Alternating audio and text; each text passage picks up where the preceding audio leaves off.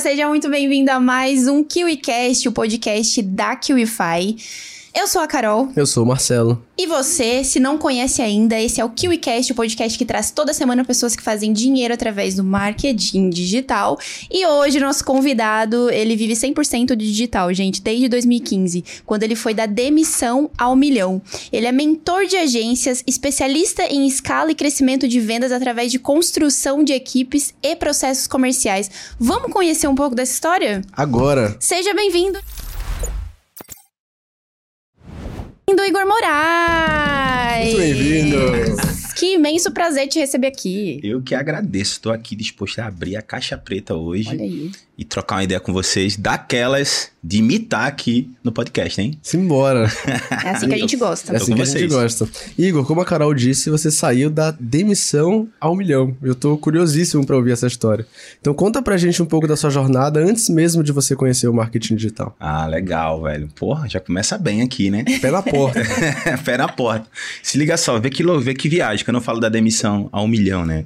Eu já tô no mercado há um tempão. Trabalhei em diversas agências de publicidade e propaganda várias, né? Até tava conversando com, com, a, com vocês antes, né? Eu já trabalhei até, já fui músico, já fui vendedor de loja de shopping, já fiz um monte de coisa até me encontrar na publicidade e propaganda. Foi incrível é, o que eu vivi, mas o meu grande sonho era sempre trabalhar numa grande agência, né? Eu trabalhava em pequenas agências. Até que eu consegui né, entrar numa agência massa na, na minha região e trabalhar acho que uns três anos lá. Foi a que eu mais passei tempo, onde eu tive o meu maior salário que era 3 mil reais. Foi o meu maior salário na minha vida como, como CLT, né? Mas foi massa, foi incrível, eu adorava. Na, na época, como por ser o maior, eu também estava muito feliz por isso. Mas eu tinha hora para chegar, mas não tinha hora para sair, né? Não sei se todo mundo... Acredito que muita gente que vai estar tá ouvindo isso aqui vai se conectar com isso. Na publicidade era, era muito comum isso. Ainda é em algumas agências, mas na publicidade tradicional era muito comum da gente ficar dias, noites e noites para desenvolver uma campanha. Enfim, quando estava participando de uma licitação, muita coisa aconteceu, mas eu me amarrava naquilo que eu estava vivendo, porque, como eu te falei, meu sonho era trabalhar numa agência grande e desenvolver um trabalho para grandes contas. Só que o tempo foi passando e você começa porra, eu quero dar um rolê, quero sair com os amigos, quero ir pra aquele happy hourzinho, mas que eu nunca vou, né? Porra, tu sempre tá trabalhando, assim, porra, mas tá de boa, tô gostando. Mas mais uma vez, com o tempo, a parada começa a pegar, né? E aí, nesse rolê, eu comecei a ficar meio querendo dar um rolê com os meninos, dar um andar de skate, essas coisas que eu já fazia muito na época. E eu decidi que, velho, na boa, quando der minha hora eu vou embora. Fiz isso numa segunda-feira. Só quando der sete horas eu vou me embora. E tá tudo bem, porque, velho, meu trabalho aqui tecnicamente é até as sete horas. Eu fiz isso na segunda, na terça, na quarta, o meu chefe me chamou na sala e vamos dar um conversar e tal. Na hora que eu tava indo embora, ele, opa, vamos ali trocar uma ideia. Aí eu entrei na sala, assim, entrou na sala comigo e disse, ó, oh, vou direto ao, ao assunto. É, a gente tá te desligando da empresa. Aí eu, nossa, por quê? Eu, óbvio, né? Eu sabia que isso poderia acontecer, mas tipo assim, porra, não achava que do nada o cara ia chegar para me demitir, né? Então, talvez no máximo ia me dar uma, aí, pô, pô, que negócio é esse? Tá saindo mais cedo, mas só que eu tava saindo no meu horário. Como assim? saindo na hora. E aí eu, cara, fiquei muito abalado na hora, assim, como assim? Eu tô, eu tô sendo demitido porque eu tô saindo na minha hora, é verdade isso? Aí ele fez. É, você sabe como é que é o mercado, né? Como é a agência e tal. É assim. Então eu tô sentindo que você não tá mais vestindo a camisa da agência e é isso, já tá decidido. Aí eu, porra, saí acabado assim, desci as escadas, caramba, eu fui para casa assim meio caramba, como é que pode ter. Aí minha mãe sempre falava, a gente, a gente só vale o que tem, né? O que. Então, porra, enquanto eu era sempre o cara lá, tava de boa. A partir do momento que eu comecei a querer sair no meu horário, ainda, ainda mais. Num uhum. horário que estava pré-estabelecido dentro do meu contrato lá com eles. Mas, enfim, não vou nem entrar nesse viés. Voltei no meio do caminho, parei num, num posto de gasolina para desaguar as mágoas ali, né? Peguei uma cerveja, comecei a tomar essa cerveja e veio um amigo meu, um grande amigo meu, disse: e aí, papito, tudo bom contigo? Assim, porra, tá massa. Mas, mano, fui demitido. Aí contei a história pra ele. Ele, porra, brother, que merda e tal. Mas, mano, vai empreender, porra, abre uma agência. Tu é bom, tu já faz umas paradas, já fazia freelance, assim, no mercado. Já tinha umas marcas legais que eu já tinha feito, enfim, como freela.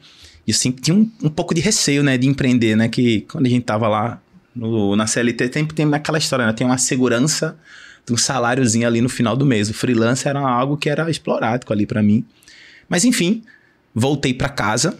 Hum, fiquei com vergonha de falar pros meus pais que, que eu tinha sido demitido naquele momento. E aí passei quinta, sexta é, e o final de semana sem falar para eles. Aí no domingo eu tive a coragem e conversei, mãe, é o seguinte, fui demitido. Ela tá, não sei o quê, porque eu tava com um pouco de receio, porque era meu sonho trabalhar naquela agência e eu realizei e tava sendo demitido e porque eu estava saindo no meu horário. E minha mãe, como funcionária pública, era comum ela ficar mais. E eu acho que eu ficava com medo dela me julgar por conta disso. Mas pelo contrário, ela fez, tá bom, paciência, se é isso que, que você quer, tá tudo certo, tá bom. Peguei todo o dinheiro da rescisão, comprei uma mesa e um iMac no Mercado Livre usado, porque era o computador que eu trabalhava, não tinha computador em casa. Eu disse, não, eu vou abrir um negócio. Cheguei na terça-feira em casa com computador, com mesa. E disse, mãe, vou empreender aqui. Aí ela fez, nossa, meu filho, é sério? Eu fiz, é sério. E aí, velho, eu comecei a minha jornada como empreendedor do quarto da casa dos meus pais, com minha mãe toda semana. Igor, vai ali comprar pão? Vai ali, não sei o que. Porra, mãe, eu tô trabalhando. não era o home office como é hoje, tá entendendo? Ah, Igor, fica com teus sobrinhos aí um pouquinho. Porra, mãe, não dá. Se os meninos começam a chorar e eu tô aqui, vou ter uma reunião. Mas que besteira, rapaz, dá para se virar. E foi foda isso para mim, mas mesmo entendendo, tinha todos os desafios que talvez hoje, com o lance da pandemia, já o home office é algo mais consolidado, mas há seis, sete anos atrás, não, não era. muito comum. Uhum. Uma outra pessoa, você tá trabalhando de casa, alguma coisa errada você tá fazendo, né? para muita gente tinha essa cabeça, não, não dá para ganhar dinheiro do quarto de casa, né? Sim. Um ou outro, pontualmente, naquela época fazia isso, mas... Que loucura, né? Hoje em dia já é normal. É, não. literalmente. Não, hoje 100% é... 100% normal. Se você não normalizar, você já é um ET hoje, é. né? No, no, no, no mundo que a gente vive. E aí, nesse rolê, a parada começou a acontecer. Eu comecei a frequentar cafeterias, porque eu ficava em casa e tinha todo esse desafio da, da mãe. Eu disse, pô, tem que encontrar uma tática de eu estar tá saindo também de casa, mas também não podia gastar tanta grana, porque eu não tinha tanta grana, né? E aí, todo dia eu acordava, fazia alguma coisa aí, tá, então, vou atender um cliente, minha mãe. Mas mentira. Eu ia para uma cafeteria, pedia um café e uma água, e passava a manhã toda lá. Voltava para casa, almoçava e ia para outra cafeteria. Mas não ia para a mesma. eu conheci todas na minha cidade. a galera já sabia, ó, chegou aquele cara, pedir só um café e uma água. Quero que eu pedia. Comecei a fazer amizade lá com os caras, para os caras não me julgar, né? mas era porque eu queria ver gente também, né? Uhum. Passei um bom tempo no, só em casa, mas depois comecei a me movimentar dessa forma. Nisso eu conheci o Fábio, que chegou a ser meu sócio na época que era um desenvolvedor que eu contratei para fazer, a gente começou a fazer sites. Contratei ele, daqui a pouco ele virou meu sócio, aí a gente começou a trabalhar em coworking. Pô, vamos para um coworking, né? Também é uma coisa diferentaça naquela época. Porra, a gente tá gastando muita grana de café e água já. Acho que já dá pra gente pagar algumas horas num coworking. Aí foi pro coworking, começou a trabalhar algumas horas por dia, porque a gente comprou um pacote de horas, então a gente poderia se encontrar. Desse pacote de horas a gente alugou uma mesa depois de um período, aí era eu e ele nessa mesa, já era mensal, a gente poderia ficar quanto tempo quisesse. Depois dessa mesa foi a segunda, com dois funcionários que a gente contratou. Daqui a pouco a gente foi contratando mais pessoas, já tinha uma sala que era basicamente esse ambiente que a gente tá aqui, com oito pessoas. E foi massa que a gente começou a crescer bastante ali no mercado. A gente, na época, fazia parte do, do, do, do, do plano de parceiro lá da RD. A gente era uma agência Gold na época, tava no, no penúltimo nível, e o sonho da gente era virar Platinum, né? Porra, e para virar Platinum a gente tinha que ter tantas contas, tinha que crescer. E aí surgiu uma oportunidade também da gente fazer uma fusão com a outra agência da região da gente. E aí eu saí de 8 pessoas para 28. E aí a gente já tava com escritório próprio, a parada tava incrível, né? Meus amigos, ah, tá rico e tal. Isso em quanto tempo? Isso aí, essa história aqui que eu tô contando, três anos e meio, quatro. Foi muito rápido, né? Caramba. Eu vejo hoje a galera muito, porra, velho, caramba, tá demorando muito. Tá, velho, calma, velho. Três, três quatro anos para mim é, é, é rápido, dependendo do que você tem de objetivo de vida. Sim. Mas a gente vive, eu acho, acho que a gente vive hoje num, numa sociedade, principalmente acho que nos tempos de hoje, a galera é muito ansiosa para ter o resultado extraordinário, velho, tudo tem seu tempo, tudo é construção. A gente também chegou a conversar aqui. Mesmo com todo esse crescimento, teve alguns momentos da minha vida que teve altos e baixos, e hoje que eu vivo o meu melhor momento é, é como, como pessoa num, num âmbito geral, tanto financeiro quanto pessoal. Mas, pô, vivi vários altos e baixos. Mas nessa época a parada tomou uma proporção tão grande, a gente virou uma agência Platinum, estava entre as 16 maiores do, do, do país em, em inbound. Só que aquela história que a gente sempre fala, né? Grandes poderes. Grandes responsabilidades. Grandes responsabilidades. Eu comecei a viver para trabalhar e trabalhar para viver a todo momento. Então eu tava muito louco. Naquela história, né? Que a gente fala, porra, não tenho hora para tinha hora para chegar, não tinha hora para sair, mas tudo bem, era a minha empresa. Eu, a minha, minha cabeça, meu drive tava nisso, tudo bem. Mas, velho, tem hora, uma hora a conta chega, né? E aí, nesse rolê, eu comecei a ficar meio, meio louco, né? Porque era trabalhando 24 horas por dia, né? Comecei a contratar também muita gente, demitir muita gente, entrava cliente, saía cliente, as coisas tomaram também uma proporção do... O crescimento rápido, ele é bom. Mas ele também vê um monte de coisa atrelada que se você não tomar cuidado, dá errado. Então, eu posso dizer que naquele momento também inflei muita coisa. A gente chegar. Foi, foi, o primeiro momento que eu bati o primeiro milhão ano. A gente já estava faturando 100, 150 mil é, por ano, é, por mês, que batia mais de um milhão por ano, mas a gente tinha um custo fixo de 100, 150 mil reais por mês. No final, né? a conta não, dava em nada. É, não dava em nada. E todo mundo me via ali, porra, no escritóriozão e tal. Quem tava de fora achava, mano, esse bicho tá rico, tá? Porra, na, na cidade, de fato, eu fiquei conhecido. As coisas estavam acontecendo na minha cidade como agência. Mas na ponta do lápis, o que, o que a Globo não mostra. Os bastidores. que é os bastidores, velho, não tava tão assim, não. Tava legal. Volto a dizer, tem várias empresas hoje que vivem dessa forma. Trabalham num, no nível ali quase que no vermelho, ou muitas das vezes no vermelho, mas não é o que mostra para o mercado. E tem muita gente que é assim até hoje, até discuto muito. Só que isso também começou a me deixar doente, né? Porque eu trabalhava pra caramba, enlouqueci, no final do mês não tinha essa grana toda. Claro que também nunca foi só por dinheiro. Mas, porra, é foda você se esforçar e chegar no final do mês, às vezes, ter que pagar tudo, ver que entrou muita grana, mas no fim das contas o que vai sobrar por os sócios é, é pouco ou nada, às vezes. Os caras, mano, é isso que eu quero para mim, um belo dia, né? Nesse rolê todinho, eu comecei a trazer soluções lá para meus, pros meus sócios e eu queria enxugar a agência. Vamos enxugar mais, vamos deixar ela mais enxutinha porque eu acredito que o modelo vai ser muito mais interessante dessa forma. Acho que não faz sentido a gente ter um, um, uma agência do tamanho que a gente tem, não que seja ruim, e nem estou julgando se você quer ter uma grande agência com estrutura gigante e tal, mas hoje eu não acho necessário, dá para você ser pequeno e faturar alto.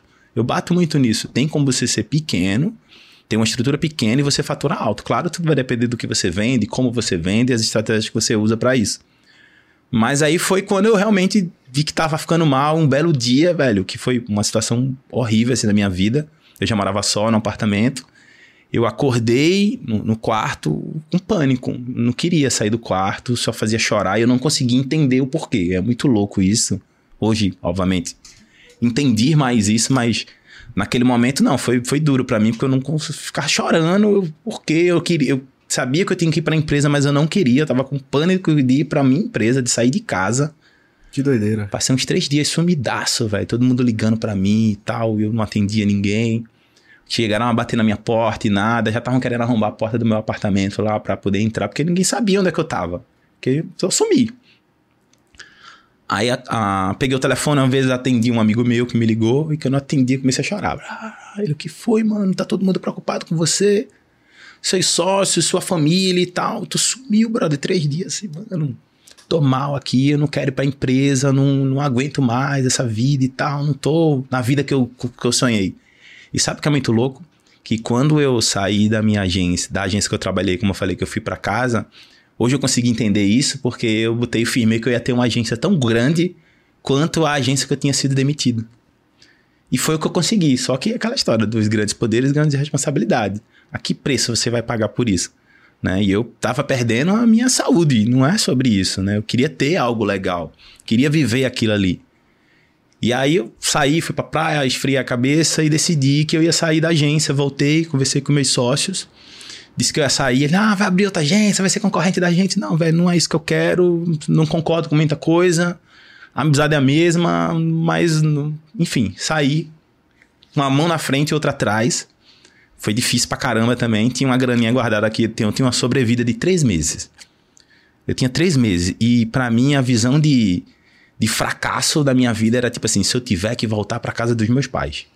Eu tinha muito isso, meu irmão. Se eu tiver que voltar para casa dos meus pais, eu fracassei na vida. Mas hoje eu fico pensando, velho, peraí, quantas pessoas não podem nem voltar para casa dos pais? Exato. E, e a gente não, não se apega nisso, né? Então, vai, não, pô, graças a Deus ainda tinha um lugar para ir caso não desse certo.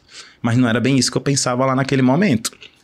E aí, velho, voltei para casa, comecei a me virar nos 30 ali, eu sabia fazer boa parte do que eu já vendia. Obviamente, eu tinha a galera para fazer para mim, eu desenvolvia muita estratégia de inbound marketing. E assim, velho, na boa, vou começar a vender isso como consultoria.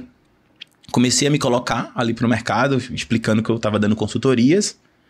Começou a vir muita gente para mim, para eu atender, só que eu sabia que eu não ia poder desenvolver tudo. Aí eu comecei a terceirizar, que aí acho que foi, eu acho que uma das grandes viradas aí na, na minha vida. Eu comecei a terceirizar com outras agências pequenas eu vendia, vendia muito bem, eu sabia como vender aquilo ali para o cliente, né? Tinha um bom site, tinha uma boa narrativa, mas eu tava sozinho. Mas quem olhava de lá, mano, esse bicho tem uma agência hypada. Mas, velho, era eu sozinho, na sala da minha casa. Urgência. Era, urgência, perfeito. Era eu na minha urgência. Comecei a terceirizar, né? E daqui a pouco teve um momento que eu tava ali com umas seis ou sete agências, pequenas agências, que eu vendia os serviços delas. E, velho, eu tinha muito mais tempo. Em três, quatro meses, três não, mas pelo menos uns quatro a seis meses, eu já ganhava mais do que eu ganhava na minha agência grande. E ainda trabalhava muito menos. Vivia na praia, dando rolê, e a galera começava, mano, que que que tá acontecendo, velho, com esse bicho aí? Porra, e vivia mais a vida que eu sempre sonhei, de ganhar grana, trabalhar, mas também ter tempo para aproveitar a vida, porque não adianta, né? Como eu falei, eu ganhar muito dinheiro e não ter como apro aproveitar é foda. Uhum. Mas eu também entendo que a cada momento da vida da gente profissional vai ter aquele momento que você é mais o workaholic, você vai trabalhar mais e tal. Sim. Acho que isso não pode fazer 100% parte da sua vida. Você também tem que saber dividir. E é tudo é questão de escalada. Vai ter um momento que eu vou ter ser o workaholic, mas depois eu vou parar, vou me dedicar à minha vida ou alguma coisa do tipo família, e aí vai depender de cada um. Acho que não dá para julgar, né, quem trabalha muito ou quem trabalha. Enfim, é um ponto de vista que eu tenho. E nesse rolê foi quando eu comecei a me posicionar. E um amigo meu falava, mano, ensina a galera a fazer isso aí, pô, que tu estás fazendo e tal. Nada, tá massa, já tô ganhando bem, já tá tudo certo e tal. Faz um lançamento, lança um curso de como o cara ser uma urgência e tal. Se não, mano, tá de boa, deixa, me deixa aqui. eu vou arrumar mais sarna para me coçar, a parada tá começando a escalar aqui, já tô pensando, já tô contratando a galera, tô pensando até já, eu já tava pensando em vou pro escritório, alguma coisa, mas depois não, sério, eu ficava nesse nesse impasse. Até que um belo dia eu decidi, ah, eu vou, vou testar essa porra, vou ver o que é que vai dar. Peguei meu celular, meti aqui na praia, tava na praia nesse dia, disse, ó, oh, galera, é o seguinte, tô pensando em abrir uma mentoria, e essa mentoria vai ser para urgência, urgências ou pequenas agências. Por quê? Porque eu entendia que muita gente que se conectava comigo já era esse profissional. O cara que estava sozinho, o cara gestor de tráfego, social media, enfim, o cara já fazia um rolê ali sozinho e queria aprender como organizar isso melhor. Ter um negócio enxuto e lucrativo mas que você conseguisse faturar alto, que é o que acontecia na minha realidade naquele momento. Fiz isso. Várias pessoas me mandaram mensagem. Eu fiquei meio surpreso assim. Claro que veio gente de todo tipo. Do empreendedor ao dono de agência, enfim, fui filtrando ali e lancei a minha primeira mentoria. E nesse momento eu, eu faturei 18 mil reais. Eu, hum, que legal. Assim, do nada. Já abriu a mente, assim, né? do nada, assim, pá. E olha, eu não tinha nada pronto, né? Eu só tinha a ideia. E o que eu vendi pra galera foi a ideia de verdade, ó. Eu vou te ensinar como ter processos mais organizados, tanto comercial quanto operacional. Como tu contrata, como tu demite, como tu faz um planejamento do teu negócio. Não tô, tô falando de planejamento de conteúdo que tu vai postar, não. Isso aí eu entendo que tem uma obriga, tu tem a obrigação de saber fazer. Ou tem outros experts aí que vão te ensinar. vou te ensinar sobre gestão. Gestão de negócio, mas gestão de agência. E a galera topou. Fiz a primeira entrega, foi incrível, tive aí um feedback muito bom, muita prova social. E a parada fez o meu negócio tomar uma proporção gigantesca, né? Então hoje já tô com oito turmas de mentoria, eventos, vários, vários pontos que eu vou trazer aqui. Já faturei alguns milhões, já fiz esse milhão aí pelo menos umas duas vezes, fora a, na agência lá que eu trabalhei, então por isso que eu trago, velho, eu fui da demissão a um milhão. Faturei um milhão como dono de agência, mas percebi que talvez não fazia sentido naquela estrutura que eu vivia. E hoje eu ensino a galera a ter um negócio mais enxuto, que pode trabalhar de casa, de qualquer lugar, ou pode ter um escritório próprio.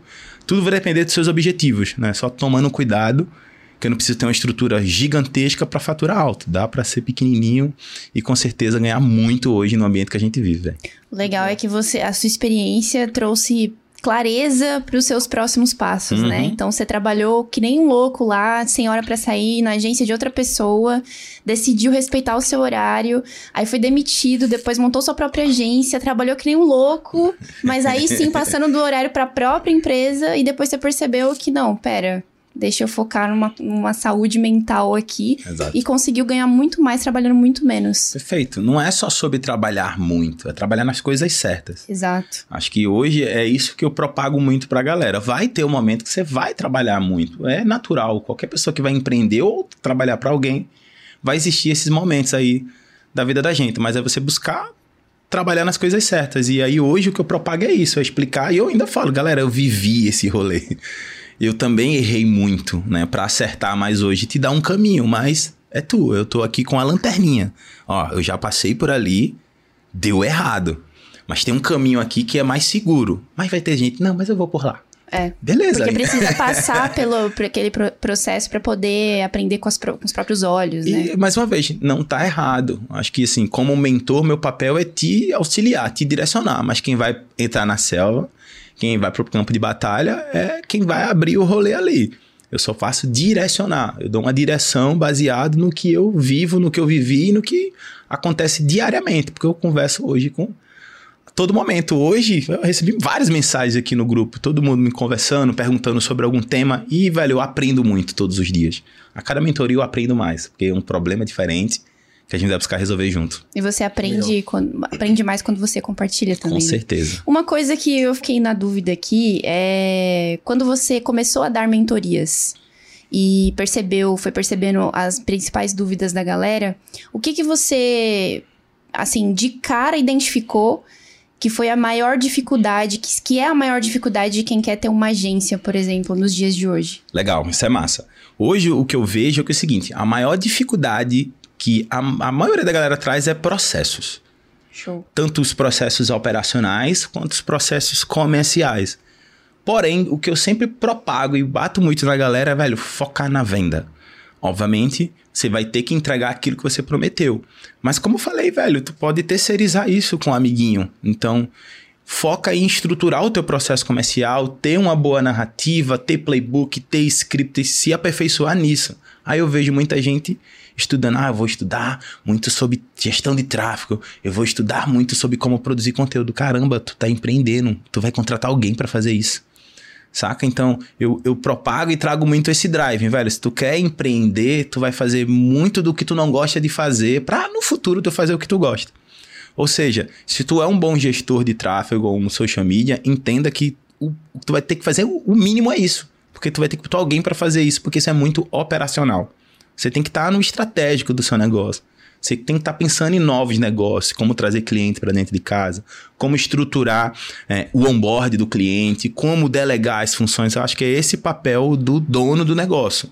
Mas tem muita gente que vem por conta da habilidade e acha que vai ganhar milhão só fazendo. Beleza, vai. Mas é melhor você trabalhar para alguém. É. é muito mais justo, até com você, se você quer ser um designer e é você, você tra trabalhar numa empresa, ser um design de uma agência, muito massa, buscar, obviamente, a agência que faça sentido para você, do que você querer empreender em algo que você, em algum momento, você vai ter que fazer menos isso. Você tem que trabalhar gestão. Acho que é, é isso. Acho que se você quer abrir uma agência, é gestão. A maior dor da galera é a parte de gestão de processos e gestão de vendas, mas eu bato muito na parte de vendas. Legal.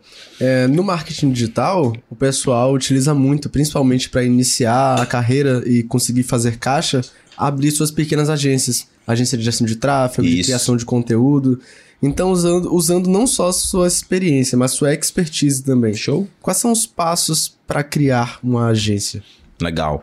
Eu bato muito nisso também, mano, que tipo assim, é muito mais fácil no início você ir por um, por um lado mais nichado. Né? Eu vejo muita gente bater cabeça nisso aí, velho. Você procura um nicho que faz mais sentido, seja o nicho de serviço ou um nicho específico de, enfim, de, de serviço, né? É, de oportunidades. Por exemplo, tem o nicho de tráfego. Eu, o meu nicho que eu bati naquela época era inbound marketing. Então eu só fazia inbound. Aí eu quero fazer social media. Papito, não faço. Tem uma agência que faz. E aí, se você vai por esse lado, fica muito mais fácil de você escalonar o seu negócio, porque você é especialista naquilo que você faz. Então, o primeiro passo que eu trago é exatamente esse: é você entender qual nicho de atuação que você quer trabalhar. Aí, mas eu quero aprender, eu quero fazer em tudo. Beleza, dá. Mas você vai bater muito a cabeça. Você vai trazer uns clientes que nada a ver. Fora que quando você começar a contratar, entenda que as pessoas também não vão conseguir fazer exatamente como você faz, então tem todo um problema. Mas quando você tem uma linha de raciocínio baseada em algum nicho que você tem uma, espe uma especialização, fica muito mais fácil. Então, definir o teu nicho, organizar os processos, os mínimos. Não precisa fazer sair organizando tudo, mas tipo assim, quando o cliente dá um sim para mim, o que é que eu faço daqui para frente? Documenta esse passo a passo aqui, tá? Depois que você tem toda essa documentação, tem a parte de que é o, o, a parte chata, que é a parte financeira. Tem muita gente que não olha para isso. É onde mais eu vejo a galera bater cabeça, onde eu menos vejo a galera se dedicar ao financeiro do negócio. Gestão financeira. Então tem que estudar um pouquinho sobre gestão financeira, sobre as ferramentas, contas a pagar, contas a receber, enfim, como é que eu vou precificar o meu serviço de forma eficiente. Então, precificação também está nesse ponto aqui que a gente está falando. Então, precifica o teu serviço, procura. Hoje tem diversas aulas aí que você pode estudar, dá um Google, você vai ter informação. Então, para mim, não justifica, né? Hoje eu ensino muito isso para a galera. Olha só, galera, se tu der um Google, tu aprende. Hoje tá tudo no Google, no YouTube, tudo. Bom, a vantagem de você estar tá numa mentoria no curso é porque tá tudo organizadinho para você. Organizei meus processos, tem uma boa precificação, velho, vai para cima, velho, não tem para onde correr. Então não tem um, um, se eu for dar aqui uma receita de bolo, um passo a passo, eu acho que tem muita coisa que, que você precisa desenvolver no teu negócio, mas o, o mais importante para mim é você fazer o básico bem feito. É o básico. Se regularizar, ter um bom site, ter uma boa rede social, é, é, fazer uma precificação correta, prospectar, prospectar ativamente e entregar real aquilo que você prometeu. Né? Acho que a maioria da galera peca isso. Tem gente até que faz o rolê bem feito, mas na hora de entregar, meu irmão, dá errado. Uma coisa que você falou aí que eu, que eu achei interessante é que quando você começou a trabalhar lá, que você saiu daquela agência que você abriu e começou a trabalhar no seu quarto, comprou sua mesa, seu MacBook e tal, é, você atuou como um intermediário, né? Exato. E isso que a galera talvez que começa não tem essa clareza. Porque coisas operacionais você foi terceirizando e você estava preocupando em captar clientes para poder entregar o que eles queriam. Quando é que você percebeu que você tinha habilidade para tipo essa captação de clientes, Legal. sabe, focar no lugar certo? Na agência, é, antes de eu sair da agência, eu era o comercial. Então, Legal. eu que desenvolvia toda a parte comercial da empresa. Então, chegou um momento que a gente era talvez a única agência da região da gente que tinha time de venda, time comercial. A maioria não tinha, fazia suas campanhas ou era muito na questão da indicação, que eu vejo que bate muito ainda na galera. E a gente já tinha time comercial e já entendia que o game era sobre isso, sobre vender. Aperfeiçoei isso e quando eu vim para casa, que eu comecei praticamente tudo do zero de novo, eu entendi, porra, eu vou focar em vender, porque se eu tenho uma grana, é o que eu bato, galera. Se tu tem a grana na mesa, fica tudo mais fácil de resolver isso aqui, de contratar pessoas boas, porque é natural que a pessoa, quando abre uma agência, uma urgência pela habilidade que ela tem, ela vai pensar assim: vou contratar, sou designer, estou começando a crescer, não tenho mais tempo para vou contratar outro design, mas vou continuar fazendo um pouquinho aqui. Velho, na boa, contrata um vendedor. Eu sempre falo, velho, a primeira contratação que eu faria, dependendo do contexto que você está vivendo, é vendedor contrata um vendedor, contrata um atendimento para te blindar um pouco ali do cliente e alguém para te ajudar na venda, fazendo um follow-up. Depois tu contrata a parte operacional, porque a parte operacional eu posso terceirizar. É o que eu ensino. Terceiriza a parte operacional. E foi isso que eu fiz. Eu comecei a perceber que eu tinha um, uma boa uma boa força na parte comercial, então eu vou me dedicar a vender, só que eu sabia que eu tinha que entregar, como eu acabei de falar. Então eu vou buscar parceiros e trazer um atendimento e uma chega a trazer uma gerente de projetos para gerenciar isso para mim. E eram pessoas que eu pagava super bem na época. Só que, porra, eu vendia também muito bem. O valor que eu cobrava era muito bom e quando eu ia pegar uma operação ali que eu não tinha tanta responsabilidade que era do cara, era fácil, porque eu contratava, contratava por serviço. Se o cara me demitisse, eu dizia, papito, uhul. Claro que tudo tinha contrato, então, ó, estou fazendo um contrato de, de 12 meses aqui, tem as multas e etc, etc. Mas se por acaso o cliente, enfim, quiser fechar o contrato, a gente vai acabar o serviço e tá tudo bem. Então até o risco era muito menor uhum. quanto a isso. Então hoje eu sempre bato na galera, olha, foca em vender. Por isso que, é, e, e, na boa, não precisa fazer nada de outro mundo. É fazendo o básico bem feito. Tem um script, tem um playbook, tem toda a organização. Só que a maioria vai no improviso para cima. Ah, por isso que a galera tem medo de vender ou não gosta, porque faz tudo no improviso. No improviso sempre fica muito mais difícil. E você não, não, acaba não tendo clareza também, né? Aí acha que vender é ruim. Ah, eu não abri a minha agência para vender. Peraí, porra. Você abriu pra quem? Já teve várias pessoas que falaram, ah, eu não abri para vender. Ué? Como assim, ué? Se tu, tu, tu, quer vender teu serviço, cara, ah, mas eu não gosto de vender. Então, beleza, então tu tem que, no mínimo, contratar alguém para vender por Exato. você. Sim. Mas, existe isso. Mas como é que eu vou contratar alguém se eu não sei vender o meu serviço? Se eu não tenho uma organização para vender? Aí você coloca toda a expectativa no vendedor. Só que, porra, o cara também não sabe bem do teu projeto. Sempre falo, no começo, sempre o melhor vendedor vai ser o dono. No começo vai ser isso. Acredito que ele não tem que ficar nisso eternamente. Uhum. Mas no começo, o melhor vendedor é o dono, porque ele entende, sabe as margens, sabe o que pode, sabe o que não pode. Só que a, a maioria faz isso de forma inconsciente, faz isso na cabeça. Você vai, eu falo, galera, documenta isso, como é que é teu processo, grava uma reunião tua de fechamento ali com o cliente. Quando tu contratar um vendedor, tu, ó, tá aqui, dá o passo a passo porque a pessoa aos pouquinhos ela vai começando a melhorar. No começo, qualquer pessoa que você contratar, qualquer uma, ou ela vai ser pior ou melhor do que você, mas igual ninguém vai ser. Ou pior ou melhor. Então eu sempre falo, quando eu, eu queria sempre contratar os melhores, mas os melhores eles sempre eram mais caros. Uhum.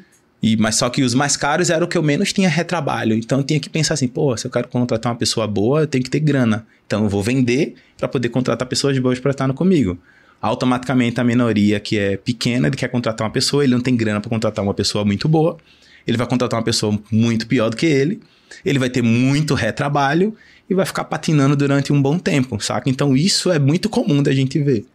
Tanto que quando eu falo esse discurso, a galera fica, porra, é verdade. Então, o crescimento da tua agência vai ser muito proporcional ao crescimento que esse cara vai estar tá tendo dentro do teu negócio. Ou seja, o quanto ele está estudando é o crescimento que tu vai ter, porque tu depende dele para fazer o negócio acontecer. Uhum. Então, eu sempre busco contratar pessoas melhores do que eu. Legal. E vamos supor que tem uma pessoa aqui que ela começou no marketing digital, nesse momento ela está querendo prestar um serviço para poder gerar caixa. Então ela está no momento da jornada dela de urgência. Massa. É ela que está resolvendo tudo. O que é que uma urgência precisa entender para ser lucrativa em 2023? Massa. Acho que assim, vou ainda voltar pelo básico. Acho que você tem que organizar sua casa, porque querendo ou não, é a porta de entrada. Então, se você quer se colocar ali como um, um CNPJ, como uma urgência, né? acho que por mais que a pessoa compre de Igor, tem um CNPJ aqui por trás. Uhum. Então você tem que estar tá ali com a sua casa muito bem organizada, porque isso vai gerar valor para que você consiga contratos muito melhores. De, vamos, vamos pensar, se fala muito o contrato high ticket, o contrato que paga mais, porque eu, eu busco muito isso. Então, organizou a casa, vou prospectar. Então, sempre vou prospectar. Não adianta você ficar sentado na cadeira esperando e vivendo de indicação. Tem muita gente que vive de indicação e aí não sabe porque não, não cresce. E aí se desespera quando perde dois, três clientes fortes. Aí é nessa hora que esse cara vai para cima. Ele só vai para cima na escassez. E essa é a maior merda que eu vejo no mercado. A galera só corre atrás do cliente quando tá na faixa de gás ali para acabar o negócio dele, aí ele corre atrás do cliente. Aí quando ele traz dois, três clientes, ele se acomoda e fica de boa. Então, nunca pare de prospectar. Então, ir para cima. E hoje, velho, na boa, vamos e convenhamos, a gente tem várias ferramentas e plataformas que podem te ajudar a levantar várias informações, porque tudo é questão de, de rapó, né? Então, vou prospectar ativamente, tem ferramentas, até a gente estava conversando no, no, LinkedIn, por exemplo, uhum. que a gente consegue o nome, o telefone de qualquer pessoa, velho qualquer pessoa imagina. Então, porra, eu quero prospectar empresas do segmento X, Y, Z. Porra, vou mapear isso, vou no LinkedIn, vou prospectar ativamente. Só que eu tenho que criar um script da mensagem que eu vou mandar para as pessoas. E se ela responder X, qual caminho eu vou? Se ela responder Y, qual caminho eu vou também? Então, é você preparar essa narrativa e ir para cima. Se você é gestor de tráfego, eu sempre falo, é inadmissível para mim o cara que é gestor de tráfego não roda uma campanha para ele. Tem muitos assim no mercado. Porra, eu não rodo. Aí tu vende aquilo que tu não faz para tu, não faz sentido. Sim. Eu sou social media. Aí eu vou na rede social da pessoa, uma negação. Peraí, porra, tu vende isso e cadê o teu valendo aqui? Então, acho que você precisa ser o seu melhor cliente. Se você é o seu melhor cliente, por consequência, você vai atrair melhores clientes. Perfeito. Porque é a porta de entrada, isso que eu falei. Então, primeiro ponto é você dar aquele banho de loja no seu negócio. Eu falei para vocês, eu tava na sala de casa, só que eu não deixava a desejar nenhuma agência na minha cidade e no, a nível nacional, se fosse entrar no meu site, se fosse bater uma, um papo comigo numa reunião e eu fazer uma proposta, não deixava nada a desejar, a desejar. Então, isso me fazia trazer contratos que eram muito altos comparado a outras pessoas que tinham uma agência até maior do que a minha, mas o cara tinha uma agência grande, estrutura grande, mas entrava, não tinha uma boa rede social, não tinha um bom site, porque os caras desdenhavam isso, porque tudo era muito em cima de indicação. E como eu não trabalhava a indicação, era muito prospecção e campanhas, porra, saí na frente de muita gente e por isso que eu cresci rápido, até quando eu fui fazer isso, a, a, parada sozinho. Então acho que o caminho é esse, Marcelo. Acho que é organizar a casa, deixar tudo muito bonitinho ali e não precisa ser o excelente, eu só preciso fazer o básico bem feito. Se tu é uma agência de marketing digital, marketing digital não é só ter um perfil no Instagram. Tem gente que acha, vou abrir uma agência, aí cria um perfil no Instagram. Beleza, e cadê teu site? E cadê tua campanha rodando? E como é tua proposta? Tu tem uma proposta bem organizada? Como é que é o teu contrato? Tu tem um contrato, né? Então tem muita gente que tá brincando de empreender. Uhum. E acha que empreende porque abriu um perfil no Instagram, agência fulano de tal. Para, pô tu é um freelance melhoradinho. Acho que é só isso. Ô, Igor, você comentou é, na sua história lá atrás que quando você começou a trabalhar, na, quando vocês abriram a agência, era uma das poucas que trabalhavam com embalde, né? uhum. né? Embalde marketing. Então, para dar um pouco mais de perspectiva pra galera, Boa. explica pra galera o que é o embalde marketing Legal. e como você utiliza dessa estratégia para poder alavancar as vendas nas agências, por Legal. Exemplo. Primeiro que é muito louco que muito se fala de lançamentos hoje, né? Mas lançamento é nada mais, nada menos que uma estratégia de inbound marketing. O que é a, a, o inbound? É, um, é o termo, é um termo né, de marketing que a gente chama que é o marketing de atração. A gente vai atrair as pessoas através de conteúdo de valor, vai se relacionar, vai converter essas pessoas em leads, em contatos. Eu vou me relacionar com ela, automação de marketing, é, WhatsApp, enfim, sequência de e-mail. Depois eu vou qualificar essa pessoa e vou vender. E depois eu vou fazer esse loop ao contrário, então, ou seja, atrair, converter, relacionar e vender. A premissa do embalde marketing é essa. Então, como é o lançamento, né? Geralmente que a galera faz. Ou seja, eu vou gerar valor para as pessoas. Geralmente eu vou fazer um grande evento. Ah, vou fazer masterclass, não sei o quê. É a isca. As pessoas se inscrevem, caem num grupo ou caem num, numa lista. Depois eu vou e crio uma sequência, uma automação de marketing. Ou seja, eu vou fazer uma sequência de e-mail de acordo com o objetivo final. Depois que eu faço essa, esse relacionamento por, por e-mail, eu faço uma oferta para o cara, que eu mando ele para a página de vendas. Então, basicamente, é o que sempre, tá, sempre foi feito, só que a galera deu uma empacotada bonita e tem várias vários métodos baseados nessa metodologia, porque inbound marketing é uma metodologia. Então, é você atrair ao invés de você impactar é, as pessoas, diferente do outbound marketing, que é o processo inverso, que é, é mais aquela prospecção ativa de eu mandar um anúncio na cara da pessoa. Uhum. Enfim, então o inbound a gente produz conteúdo. Então, eu já fazia isso, só que mais uma vez de forma não vou dizer inconsciente, consciente, mas não inconsciente, não consciente para o mercado de lançamentos, que é o mercado que hoje eu também tô. Então, porra, eu comecei a fazer isso e hoje é o que eu ensino pra galera. Galera, vocês podem usar essa estrutura aqui para lançar produto, para lançar serviço, para impulsionar vários negócios. Então, é basicamente que só que eu não preciso fazer a estratégia por completo. Tem gente que eu vou fazer só campanha de venda direta, página de venda e tráfego direto. Tem gente que eu vou criar uma isca, ah, um e-book, algum material rico para em troca a pessoa deixar o e-mail, o telefone, as informações que eu desejo e criar uma sequência para fazer uma oferta para ele lá na frente. Então, o que tu vai vender muitas das vezes para o seu cliente é isso. É a oportunidade dele não viver só do, do Instagram das redes sociais.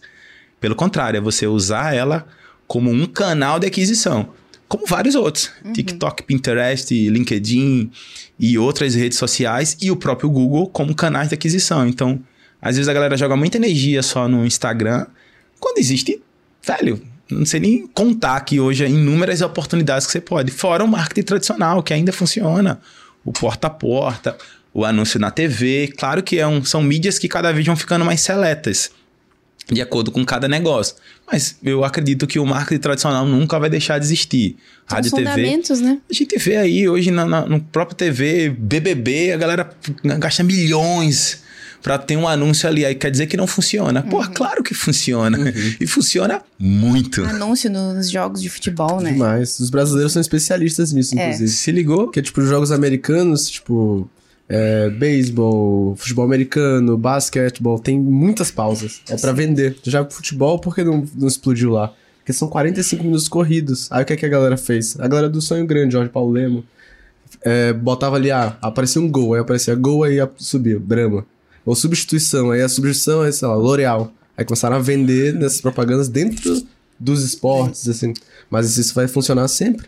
São estratégias. Nunca vai deixar. Os isso- canais são múltiplos, tem que ser bom de funil, né? Exato, então, Exato. assim, óbvio, né? Eu eu não vou aconselhar você chegar aqui agora, vou abrir uma agência, você full service, vou trabalhar multicanal. Não. Começa vendendo aquilo que você é especialista e depois vai abrindo isso aí. Eu sempre falo, ó, é muito mais fácil você começar como especialista, agência especialista em alguma coisa, e aos pouquinhos você ir abrindo o serviço e os nichos, do que você já começar assim. Porque quando você conversa muito aberto, você não vai ser bom em tudo. É. Você não vai ser o melhor gestor de tráfego e ao mesmo tempo o melhor produtor de conteúdo e ao mesmo tempo o melhor videomaker ali. Não vai. Você vai pecar em alguma coisa. Talvez você até ganhe dinheiro de todos os lados. Mas você só vai ser um caça-níquel. Vou ganhar dinheiro dos, dos outros aqui a troco de alguma coisa aqui que talvez não vai ser o resultado final do cara. Sim. Eu sempre falo que me- o melhor marketing é o resultado. Todo mundo falava, esse é o meu melhor, mas por quê? Meu- qual era o meu marketing? Eu sou uma agência de resultado. E é muito louco isso, né? Porque, velho, só da narrativa de eu falar isso, cara, é mesmo, é resultado, né? Pois é. Eu sou o resultado. E eu foco nisso, eu vou te gerar oportunidades claras. Eu não tô aqui para fazer, para te vender gestão de rede social. Nem tô dizendo que isso não funciona, funciona. Mas é muito mais lento do que eu vou te propor aqui agora, que era a estratégia de inbound, que tudo que eu acabei de fazer, trazer aqui. Perfeito. Legal. Em suas redes sociais você colocou um funil que, inclusive, olhando agora, eu vejo que é exatamente esse funil de embalde que você fala de atração, conversão, relacionamento, venda e no fim tem análise e retenção, que tá ligado literalmente pra você manter o seu cliente por mais tempo com você. Perfeito. Então, como é que você faz pra aumentar o LTV das agências? Como é que se você pudesse explicar essa parte de análise e retenção Legal. pra gente? Massa. Legal dizer também o que que é LTV, né? Pra, Boa, galera, boa. pra galera ter uma noção. Bem aqui. observado, Carol. Muito bom. Deixa eu começar aqui no contexto. Então, o mais interessante é que eu vejo que várias agências, elas trabalham muito em cima da prestação do serviço. A gente abre para prestar um serviço para o cliente da gente. Só que eu costumo dizer que eu posso ir por alguns caminhos. Existem outros, mas os mais comuns que eu vejo que faz sentido. Tem os serviços que eu faço pelo cliente, que é a prestação de serviço. Tem os que eu faço junto com o cliente, que eu posso ser uma consultoria, pode ser uma mentoria. E o que eu ensino o cliente a fazer sozinho que ainda podem estar no, no- na seara da mentoria, mas algum curso ou algo que eu possa ensinar. Óbvio, eu fui aprender isso muito mais quando eu já estava no momento de urgência e crescendo, que eu vi, caramba, eu posso vender consultoria também, ao invés de só vender a prestação de serviço. Então, baseado no que eu entendia no, no cliente que eu estava negociando, eu entendia, hum, esse cara aqui eu vou vender a consultoria. Não, esse aqui eu vou vender o serviço que eu terceirizo com fulano. Não, esse aqui eu vou ensinar ele a fazer. Então eu começava a entender ali e ofertava de acordo com o que eu entendia no briefing que eu estava desenvolvendo junto com o cara. E depois que o cliente entrava, eu tinha um mar de opções para entregar para ele baseado nesses três pilares que eu acabei de trazer. Então eu montava uma esteira. Então o que vai ajudar você a ter um LTV maior, que é o tempo de vida que o cliente está dentro da tua agência, é você estar tá sempre fazendo com que ele tenha um resultado com aquilo que você vendeu, mas que esse resultado abra uma porta para o próximo serviço. Perfeito. É a história de você criar uma esteira de serviço. Ou seja, dentro desses três pilares que eu trouxe, se você parar, pegar, fazer uma linha aqui, serviços que eu faço pelo cliente, né? serviços que eu, eu presto para o cliente, serviços que eu faço com o cliente e os, e a, os serviços que eu, que eu ensino o cliente a fazer. Se você sair listando, você vai ter inúmeras oportunidades. Aí você pega isso tudo e coloca numa esteira. E aí, assim que eu ofereço para o cliente, então eu não saio oferecendo tudo. Lá na minha agência no começo, quando eu estava grandão, como eu falei, eu vendia o pacote completo. Coisa que eu não faria hoje. Claro que vai existir clientes específicos que sim, eu vou vender o pacote completo de inbound. Só que, porra, quando um cara compra um pacote completo de inbound, de atrair, converter, relacionar e vender, nem sempre ele tem nível de consciência para tudo. Ele, o nível de consciência vai estar em algumas, algumas searas, por exemplo. Tem cliente que está trabalhando muito branding. Então, porra, vai, as estratégias aqui sim, vai fazer muito mais sentido. Redes sociais, conteúdo, autoridade. Mas tem cliente que está muito mais focado em venda. Então, eu vou mandar para ele campanha mais direta. Página de venda tráfego direto para o pro produto. Público frio e público quente ali da galera que já interagiu com ele. Então, vai existir pontos de acordo com o que você entendeu do objetivo do cliente. Só que eu vejo a galera às vezes querendo oferecer de tudo na agência. Aí oferece tudo de uma vez, ele não consegue ter resultado com tudo. E aí fica difícil você ofertar alguma outra coisa pro cara. É porque você já deu tudo. aí, e aí ele não vai nem conseguir ver o valor do pacote inteiro. Exato. Isso acontece com infoprodutos também. Sim, eu, aconteceu eu com você, né? Exatamente. Você querer entregar tudo, é o produto perfeito. Só que às vezes é tanta perfeito coisa. Pra ti. Perfeito pra mim. Que o cara não consegue nem. É. A gente vive muito a, a era, e aí isso eu acho que vale pro produto digital e para o serviço, do micro resultado. Então, se eu compro, por exemplo, um infoproduto, um curso, eu quero para resolver alguma coisa, eu não quero resolver tudo. Então, hoje é por isso que a gente vai muito nos especialistas. Quem é especialista em, em tal coisa? Eu quero um cara só. Eu quero aprender mais sobre gestão de projetos. Quem é o cara hoje que fala sobre isso? Só que eu sei que na minha empresa precisa várias coisas além de gestão de projeto. Então, eu vou procurar o curso do cara sobre aquilo ali. Então, acho que a gente vive muito isso. Então, o teu cliente também ele está buscando isso. Ele está buscando resultado, mas aquela bem clichê. O cliente sabe o que quer, mas ele não sabe o que precisa. Isso é bem clichê, mas qual é o teu papel? É ser o médico. É entender ali profundamente e dizer, ó, vamos por esse caminho. Não, mas eu ouvi falar de um guru, não sei das quantas, que a gente tem que produzir conteúdo, não sei quantos Nutella, não sei o que, vai. Calma, pô. Isso aí faz sentido, mas talvez em outra etapa da jornada. Se teu objetivo é esse, vamos por esse caminho. Só que fazer isso de forma coerente. Então, eu, até falei numa aula dessa semana passada pra galera, pô, tem vários clientes que vão buscar a tua agência e é natural que muitos que fazem gestão de rede social vão dizer, vamos lá para o Instagram. Nem sempre o Instagram vai ser a melhor solução para o teu cliente.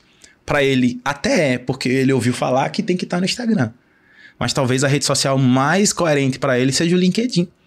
Dependendo do produto ou serviço que ele vai vender. Vou trazer um caso que já aconteceu comigo a gente desenvolvia um trabalho para empresa de energia solar na época. E para é, você contratar essa empresa, a conta de energia tinha que ser no mínimo 10 mil reais.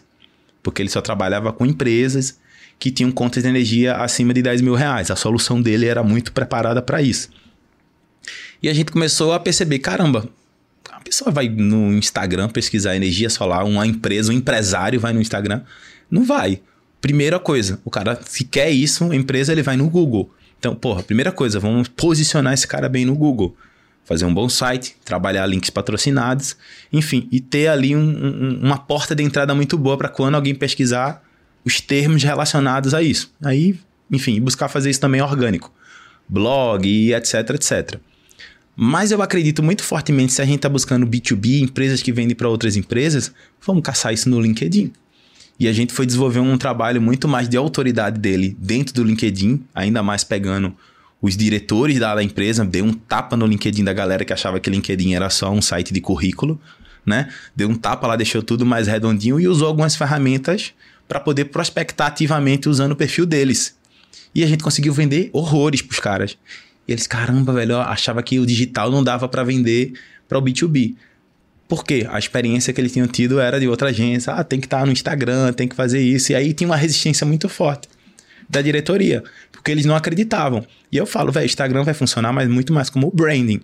Porque se a pessoa teve algum interesse sobre a, a marca de vocês, dependendo do, do, nível da pessoa, ela vai dar um stalkear. Então ela vai ver se você existe, se você está no Instagram, que é uma rede social super popular. Então você tem que ter uma presencinha lá, mas a energia que eu vou jogar lá não vai ser nunca a energia que eu vou jogar aqui na que me gera mais negócio. Então, antes de vender qualquer solução, entenda qual o canal que faz mais sentido para o teu cliente e desenvolva o caminho por lá, porque quando eu fiz isso, abri o loop para outra estratégia.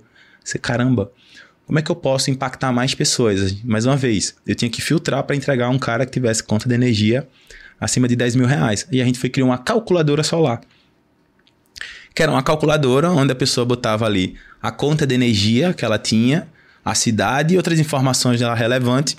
E baseado nisso, ela dava na, na resposta lá da, da página do obrigado quanto de economia ela ia ter se instalasse as placas fotovoltaicas.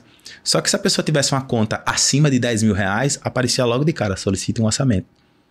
Se a pessoa não tivesse uma conta de 10 mil reais, ela recebia o resultado lá dela e entrava na minha base de lead e a gente ia aquecer aquele cara de informação. Então, quando o cara já vinha com a conta de energia, que eu botava o botão solicita orçamento, já caía no CRM do vendedor e o vendedor já caía para cima para fazer uma oferta para aquela pessoa e já tinha várias informações relevantes.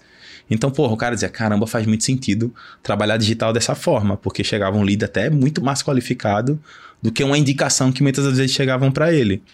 Outra coisa interessante que foi gerada a partir disso, dados. A gente começou a entender que o perfil ideal dele era é, mercados, mercadinho, padaria, essas, esses, esses, essas lojas é mais assim, menores, mas de, de algum porte que tem muito freezer, muita conta de energia. A gente conseguiu encontrar um perfil de cliente ideal para eles baseado nisso. Eles, caramba, a gente não sabia disso, a gente não tinha pensado nisso. Nem a gente, a gente teve que testar. E a gente deu para ele várias oportunidades. Depois disso, para concluir aqui, muita gente se inscreveu, lembra? Só que tinha muita gente que não tinha a conta de 10 mil, mas estava ali entre 7 e 8, velho. Tem uma galera muito grande aqui, 7 e 8. Não, mas a gente não tem produto para isso, velho, mas tem oportunidade pra caramba aqui pra Bora vocês, criar. né? Vamos criar. Só que como eles trabalhavam com produtos que vinham da China, na época eu acho que eram em seis meses para chegar aqui.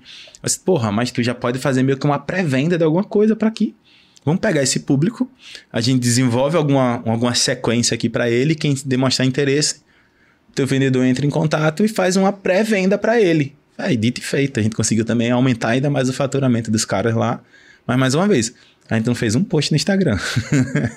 Legal. É, é, isso aí é muito, muito louco, porque entra naquela coisa de você conhecer o seu cliente, né? Quando você conhece, você, você apresenta para ele oportunidades que ele não estava enxergando e traz a, a, o que ele precisa muito mais claramente até do que está na cabeça dele. Perfeito. Então ele vai comprar de fato. Agora você trouxe bastante fundamentos aqui, pilares. E o que não fazer numa urgência de marketing digital, por exemplo? Boa, essa aí foi aquela casca de banana, né? Porra, eu acho assim, primeiro vocês têm que ser honesto, não? Acho que no fim das contas, prometer aquilo que você acredita que pode entregar. Então, tem muita gente que faz umas promessas milagrosas aí no digital, ó, tu vai fechar comigo e daqui a dois, três meses produzindo conteúdo no Instagram, sem tráfego nenhum, eu vou triplicar o teu faturamento. Isso, de certa forma, vem sujando também um pouco o mercado. Tem muita gente que é frustrado com a agência, tem muita gente que é frustrado com a gente. Acho que talvez a maioria das agências hoje, quando vai atender um cliente, ela veio de duas, três agências. E já vem falando mal. Ah, é ruim, não sei o quê, porque o cara faz umas promessas milagrosas e não cumpre. Então, acho assim, é organizar muitos prazos. Ah, Igor, mas você falou em terceirizar e o terceirizado pode vacilar. Realmente, né? Aí eu vou naquela história: quem tem um não tem nenhum. Então, toda vez que eu vou nesse lance de terceirizar, eu busco dois, três ali, entendo ali os caras, faço alguns testes, se for, se for o caso, vou colocando um cliente ali para poder entender. Mas eu tenho uma gestão muito forte disso aqui. Não tenho uma gestão do negócio dele, mas eu tenho toda uma estrutura que eu apresento assim, ó, eu vou gerir dessa forma, eu vou te cobrar diariamente se está sendo feito, enfim, vou ter uma gerente de projeto, muito possivelmente para gerenciar isso, mas porra, Igor, quem não tem essa, não vai ter uma gerente de projeto, para mim é, ser, é honrar aquilo que você entregou, se vira nos 30. Já recebi muito calote assim de contratar alguém, o cara não entregar e eu me ferrar, eu tenho que fazer e ficar no prejuízo mas paciência, né? Fui eu que eu vendi, eu tenho que entregar, porque isso acaba sujando muito a tua imagem, Sim, né? Definitivamente. Então, e surge o mercado, mas infelizmente, mais uma vez, eu acho que todos os mercados têm um profissional bom e tem um profissional ruim. Tem um advogado bom, tem um advogado ruim. Tem um médico bom, tem um médico ruim. Vai ter agência boa e vai ter agência ruim. Acho que a agência ruim é essa, né? Que eu acho que é a pessoa que faz promessas que não consegue cumprir, que não é organizado, que só quer estudar sobre. Ah, vou estudar, eu sou designer, só vou estudar sobre design. Para, porra, tu tem que estudar talvez muito mais sobre gestão de pessoas, gestão de negócios, finanças do que design. Porque, mais uma vez, qualquer pessoa bem treinada é capaz de fazer o que tu tá fazendo. Ponto Sim. final. Então, acho que eu vou muito nesse caminho. Então, o que não fazer? Prometer aquilo que você não pode cumprir. Perfeito. Boa.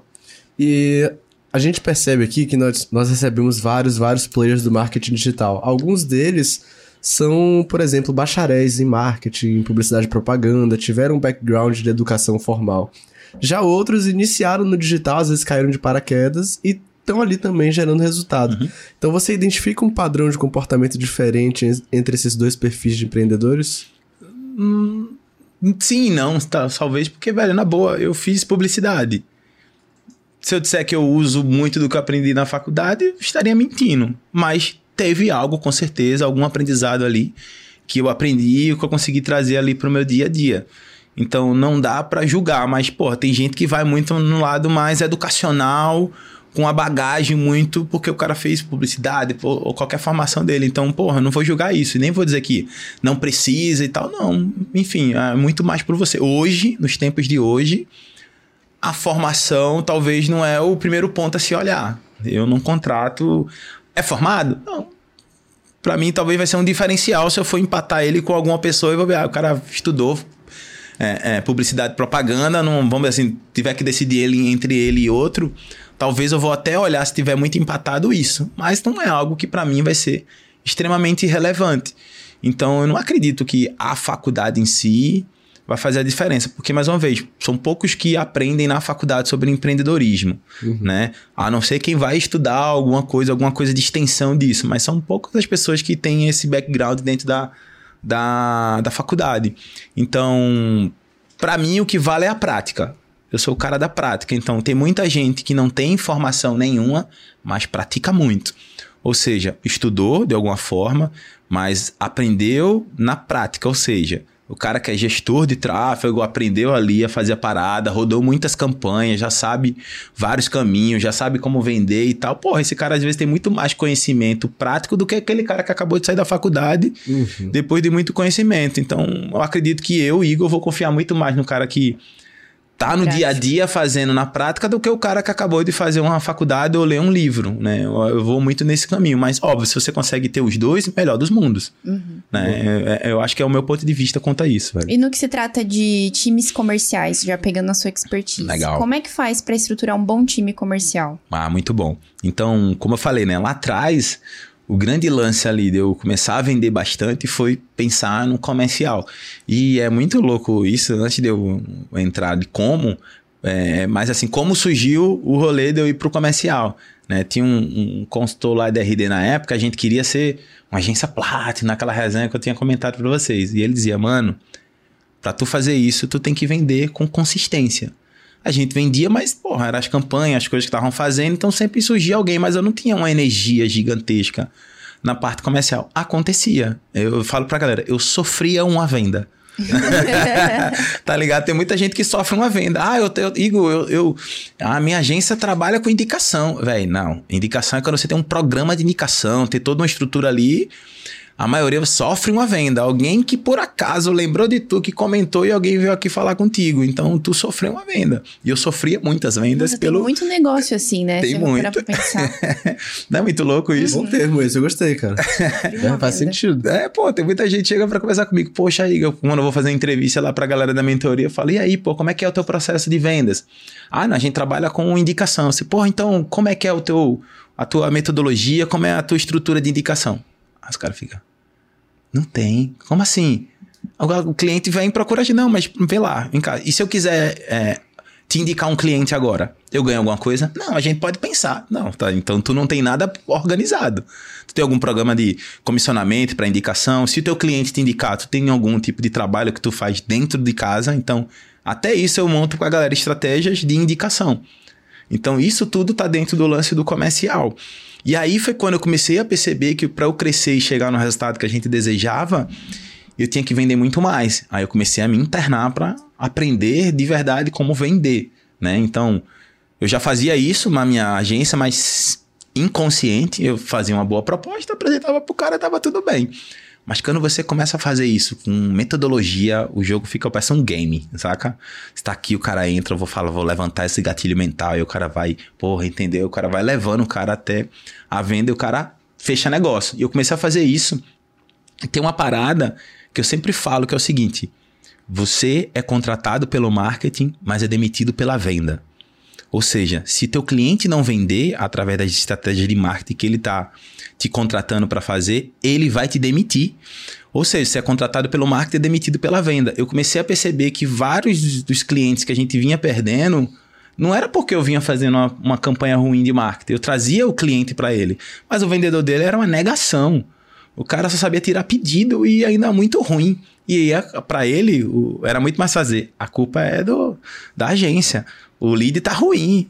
Pô, como é que pode, velho? E eu já fazia um negócio tudo bonitinho lá pra gente. Dava tudo bem, dava tudo certo. E por que os caras não, não faziam? Aí eu comecei a me aperfeiçoar mais. Comecei a, a vender isso para meus clientes. Na verdade, eu comecei a impor isso no meu cliente ali que tinha, ele tinha que ter CRM, ele tinha que ter essa estrutura interna. Eu vi que isso tinha um grande negócio para mim.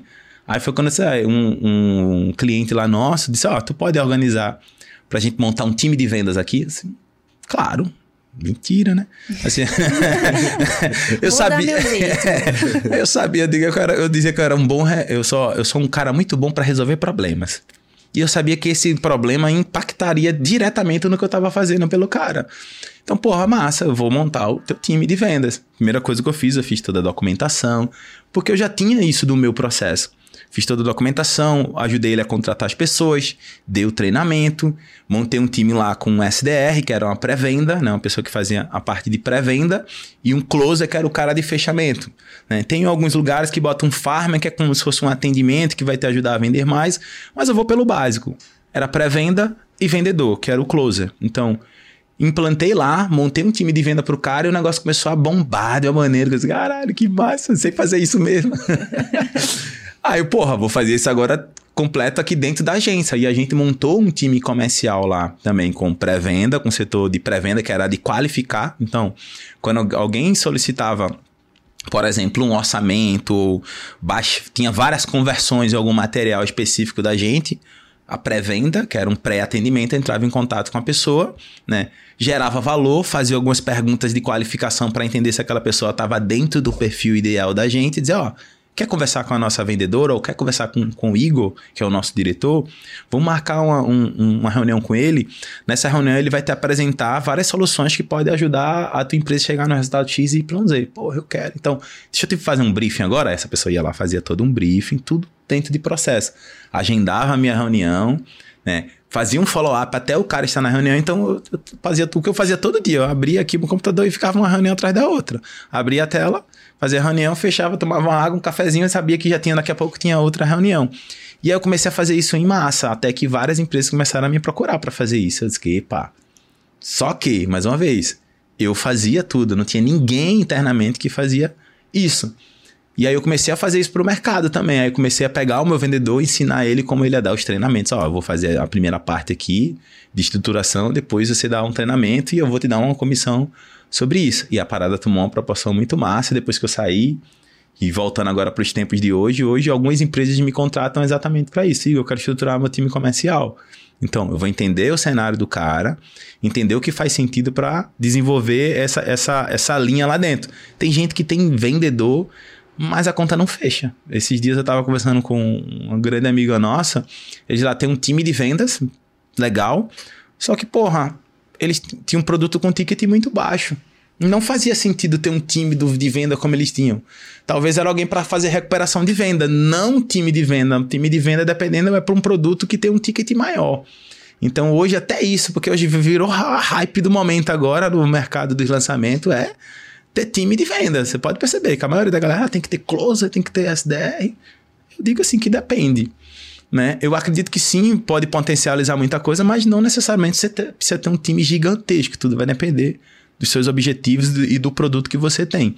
Então, hoje, para você montar um time, é você ter playbook, playbookar tudo. Então, é, é toda a linha de ação do tudo que vai acontecer desde o momento que o cliente levantou a mão até a etapa final do fechamento, ou seja, os scripts e tudo que acontece em cada etapa do funil, como é que eu quebro as ob principais objeções que aquele cliente tem, como é que é o início do projeto, como é que é o onboard, que é a passada de bastão para o vendedor. Então tem que ter tudo isso muito bem ensaiado. Se você tem isso organizado e documentado, velho, o limite é o céu.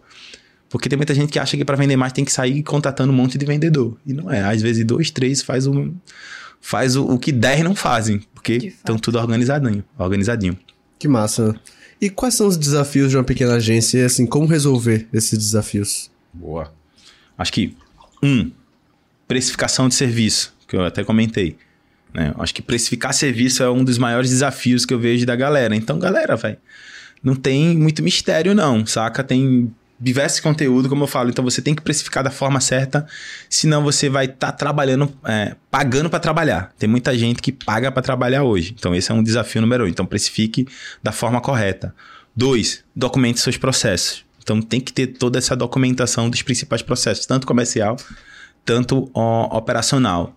Três, velho, não promete aquilo que tu não consegue cumprir porque vai dar errado. Então, organiza muito bem, entenda ali os resultados e olha para dentro de casa. E talvez o, um dos principais é mapeia quem é o teu perfil de cliente ideal. Olha para dentro de casa, vê quem são os teus principais cases de sucesso, quem realmente você consegue entregar resultado de verdade. E a partir do momento que você começa a entregar resultado de verdade, é muito mais fácil você modelar isso para outros né? E aí você vai ensinar o teu time interno a desenvolver o trabalho de acordo com aquele nicho que você tem mais especialidade, porque é, é muito louco isso, você parar para analisar. O dono é um cara que às vezes está estudando bastante, frequenta eventos e tal, mas nem sempre a galera que trabalha contigo está na mesma pegada. Então, qual o nível de complexidade que o teu time consegue suportar? Não adianta tu fazer uma ultra promessa aqui na ponta e a galera aqui não, não conseguir fazer se você tem um time interno. E eu vejo muita gente nessa loucura. Então, é organizar muito bem também essa parte da tua promessa baseado na complexidade que o teu time consegue suportar. E quais, assim, ferramentas, você puder citar algumas pra gente, que auxiliam o trabalho das agências hoje? Ah, legal, né? Em processos, eu, eu, eu uso muito a Operandi, para mim, a, a, nossa parceira, até minha parceira mesmo, a galera é muito boa. Então, é uma ferramenta de gestão de processos. Então, com ela, eu organizo o dia a dia do meu time, quais são as tarefas que a galera vai fazer, o tempo de execução, que a gente usa um timesheet lá. Então, quando a pessoa começa uma atividade, ela dá play, quando ela para a atividade, ela dá stop. Então, isso eu consigo entender quanto tempo é para fazer determinado job e eu consigo, a partir disso, precificar da forma certa. Então, isso facilita muito a vida. Eu uso para gestão financeira, eu tenho usado a Marvi também, eu acho muito legal. Ela tem uma parte de um sistema financeiro lá que me organiza muito contas a pagar, contas a receber e etc, etc. É, uso, eu uso a Etos também para gestão das minhas redes, então Legal, tudo aí eu gosto muito para agendar as publicações, facilita muito a vida da gente. Você, ah, Igor, mas tem a do Facebook? Tem, claro que tem. Mas, enfim, eu, eu percebo que a, a, facilidade delas é muito mais legal, apesar de ser paga, mas é tão baratinho que eu não vejo uhum. muito problema. E a, e a clichê do mercado, né? Assim, automação, Active Campaign, uso, sugiro muito o Calendly para poder agendar as reuniões de forma automatizada, gosto muito. Basicão, telefone, WhatsApp. Não tem para onde correr, a gente usa isso a toda hora. E tenho usado muito o Typeform hoje para captura ali do, da galera, porque eu consigo qualificar o lead dentro do próprio formulário. Então tem uma estratégia que eu faço com a galera, que eu ensino, que, é, que se vem, vem, se propagando muito hoje no mercado da sessão estratégica lá, né? Então, eu chamo lá que é o diagnóstico de marketing digital da empresa. Então, eu peço a pessoa se inscrever numa página e que eu uso até inclusive a Grant Pages, que eu acho uma das melhores ferramentas, é muito rápido lá o que a galera faz. Então, o cara se inscreve no, no na Grant, cai no, no, no Typeform, faço a qualificação no formulário, da qualificação com formulário, eu uso o Calendly para o cara agendar de forma automatizada a reunião. Isso é mais ou menos o funil, né? Boa. a galera já anota aí, já deixa o like deixa o like, funil. É, a agenda a reunião usando o Calendly, cai na minha base de e-mail, sequência de e-mail no cara, de acordo com as informações que ele deixar no formulário, e aí na reunião, eu uso os clichê, o clichê também. O Zoom, eu gosto de usar o Zoom, eu não sou o cara do meeting, tá? Eu não consigo, eu tenho que fazer reunião, vem na pessoa, o meeting Pô, eu não consigo. meeting Zoom é tipo Todd Nescau, né? Tem gente que adora, né? Uhum. Mas é isso aí mesmo, porque eu vou ser bem honesto. Abre aspas aqui, né? Eu gosto de me ver quando eu tô falando na reunião. Se eu tô com uma tela, no Meet não dá, quando eu vou compartilhar a tela, eu não consigo me ver. Eu quero ver o cara, ver a pessoa, a reação. Do Zoom eu já consigo. Se eu tô com duas telas, o Meet eu vou usar um, um monitor, então tudo bem, funciona. Mas nem sempre eu tô com duas telas, então eu sou, eu sou Team Zoom. mas as duas fazem o mesmo efeito, não tem muito mistério, não. Entendi. E eu acho que a, não é uma ferramenta em si, mas é uma ferramenta importante para a agência, é uma boa proposta. Show. Mas se tiver uma boa proposta, muito bem estruturada ali pro teu cliente, velho, é, é tiro, porrada e bomba. É certeiro que você vai fechar negócio. Legal. Aproveitando que a gente falou um pouco de ferramentas e ferramentas naturalmente trazem dados, quais são os principais KPIs de uma agência? E já aproveita também, assim como a LTV, explica pra galera o que é um KPI. Ah, legal. é, ó, vamos tentar fazer de forma bem básica, né? Show. O KPI é, é um, é um dado. É um dado específico daquilo que você está querendo mapear. Exemplo, tá? Uma das, das coisas que a gente fala é o LTV. O LTV é um KPI. Então, é o tempo de vida que o cliente está dentro da tua agência. Porque é com, quanto é que ele deixa de grana enquanto ele está dentro da tua agência. Então, isso é muito importante. Churn também é importante a gente avaliar, que é o, a, a desistência, é quando o cliente te demite. Então, como é que tá o teu churn médio? A galera tá te demitindo muito, tá saindo da tua agência, então você também tem que tá olhando isso muito bem. Conversão, não tem para onde ver, né? Então tem que entender as taxas de conversão, então tem várias etapas do funil. Qual é a taxa de conversão lá inicial entre as pessoas que solicitam um orçamento e fecham contigo? Tem uma taxa média que eu, que eu, que eu, que eu vejo que é até a taxa da gente. Hoje é 4 para 1. A cada quatro reuniões que a gente faz, uma a gente fecha. Isso é uma taxa muito média do mercado das agências, tá? A cada quatro reuniões, a maioria das agências tem um, um estudo que dá isso, né? Cada quatro reuniões que ela faz, obviamente, organizando isso muito bem feito, ela faz uma venda. Então também é a taxa de conversão em vendas. Acho que, deixa eu pensar aqui em outras taxas, né? Que você pode avaliar churn, já falei, já falei tempo. Obviamente, faturamento, é importante você estar avaliando quanto você está faturando mês, ano. Ah, acho que vamos por esse caminho aí. Acho que são dados, são, são Boa. KPIs bons que dá para entender da, da agência. Com certeza. Legal. Ô, Igor, agora assim, muita coisa mudou desde que você iniciou no mercado de publicidade, né? A gente queria, a gente fica curioso pra saber a visão da galera que vem aqui, baseado na experiência e na expertise de cada um. Qual que é a visão de futuro pra esse mercado de publicidade hoje que você vê? Nossa, isso é legal, isso aí, pô, visão de futuro. É. Porque muita coisa muda, né? O digital mesmo muda a todo momento. Não, eu Verdade. acho assim, isso aí abre margem para aquele lance, né? Que é o que só se fala hoje, né? Chat GPT. Sim. Então, hoje o que eu, que, eu, que eu vejo é que, sim, vai mudar muita coisa, principalmente nesse contexto de conteúdo, né? Então, você que é social media, se prepare aí que a parada vai começar a pegar aí pro teu lado, que hoje o robozinho faz a parada toda sozinho, né? Hoje já tem uns que você escreve, o chat GPT, já tem um que faz a arte, já tem, en- enfim. Então, acredito que isso vai ajudar muito a gente como como dono de negócio a facilitar na construção do conteúdo. Então, acredito que hoje a gente está seguindo para um lado muito mais é, da inteligência artificial fazendo muita coisa pela gente, mas tudo vai ter o humano ali por trás. Uma vez eu escutei de um amigo meu que eu achei bem legal. Ele dizia assim: ó, você é inteligente ou inteligência? Hum, Funda essa aí, velho. é legal isso, né? Não, não faz, Sim. faz muito sentido. Então, eu acho que num discurso que eu tiver com o meu cliente, com certeza eu vou estar usando isso, né? Porque com certeza vai chegar uma hora que o cara vai dizer, vai, o robô faz. Sim. Beleza, mas ele não tem a inteligência que eu tenho para moldar certas coisas, mas eu acho que é, tá sempre à frente. Então eu sinto que a inteligência artificial vai ser cada vez mais inserida nesse mercado da gente. Hoje já tem vários que fazem os anúncios tudo bonitinho, a copy para fazer teste. Então, velho, eu só vejo isso melhorar, né? Quando eu digo melhorar, eu ia falar piorar, mas tipo assim, piorar no bom sentido da palavra. Só vai evoluir cada vez mais. Então, as agências que não tiverem ligadas nisso, ou vão não vão serem competitivas.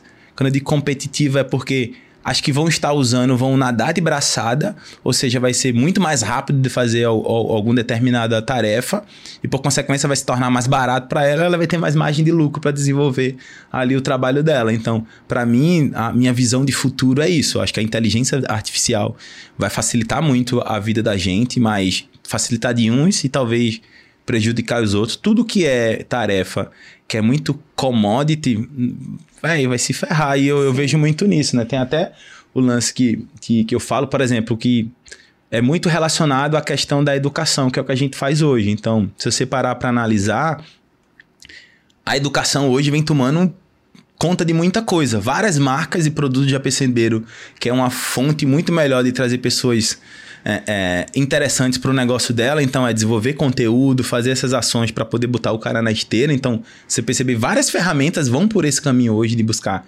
influenciadores e tal. Só que também tem vários influenciadores fazendo o processo inverso.